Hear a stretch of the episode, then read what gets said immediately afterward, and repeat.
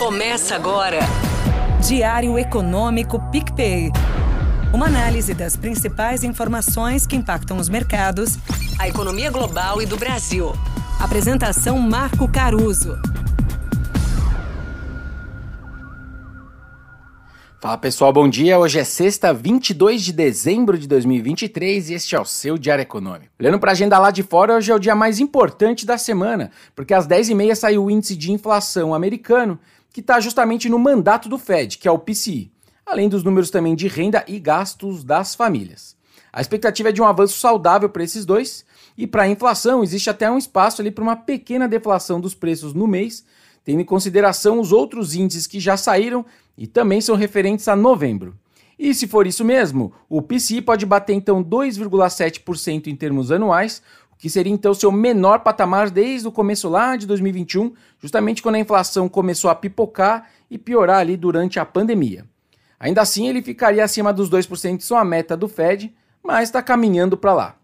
Agora, olhando para o núcleo de inflação, né, que é aquele que tira alguns itens mais voláteis, como alimentos e combustíveis, essa melhora também existe, mas ela é mais tímida, porque ele está rodando ali pouco acima de 3% ao ano, mas também voltando para os níveis ali que a gente olhou lá em 2021. Há um ano também, mais ou menos, essa desinflação lá nos Estados Unidos tem sido quase uma linha reta. O que todos agora se perguntam, de qualquer forma, é se essa última pernada até os 2% da meta vai ser nessa mesma velocidade ou se perde fôlego no tempo. O caso brasileiro de inflação também não é diferente, como aliás o BC voltou a destacar ontem no relatório de inflação referente ao quarto TRI. Nas palavras dele, abre aspas, a conjuntura atual é caracterizada por um estágio do processo desinflacionário que tende a ser mais lento. Daí os banqueiros centrais do mundo todo terem que ficar batendo sempre nessa tecla de que seguem determinados em promover a convergência das taxas de inflação para as suas metas. Sendo que, aliás, uma das características de várias economias nesse pós-pandemia é justamente esse ambiente que está sendo marcado por pressões nos mercados de trabalho, com baixo desemprego, com crescimento dos salários acima da inflação, etc. De resto, esse mesmo documento aí do BC, o RTI, seguiu na mesma toada da ata que eu já comentei lá na quarta. Então não tem nada de muito novo naquela discussão de Selic. Só recapitulando rapidamente, a gente vai nessa cadência de meio ponto de redução de juros por reunião, porque seria o mais apropriado na cabeça deles para manter os juros contraindo a atividade e, consequentemente, a inflação.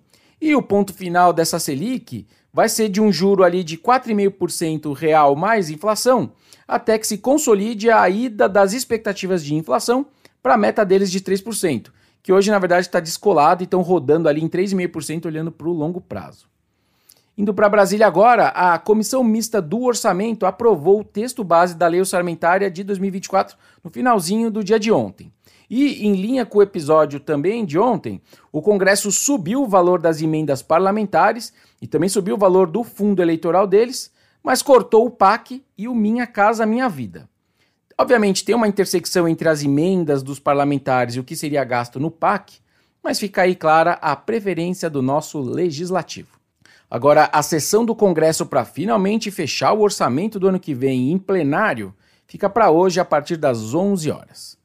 Agora, para finalizar, eu quero desejar antes de tudo boas festas a todos. O nosso diário tira uma folga e volta no 8 de janeiro, que aliás é um dia depois do meu aniversário, então não se esqueçam de me dar parabéns no ano que vem. Um bom 2024 e com sorte sempre. Você ouviu? Diário Econômico PicPay. Uma análise das principais informações que impactam os mercados, a economia global e do Brasil. De segunda a sexta, às seis da manhã, no Spotify e YouTube.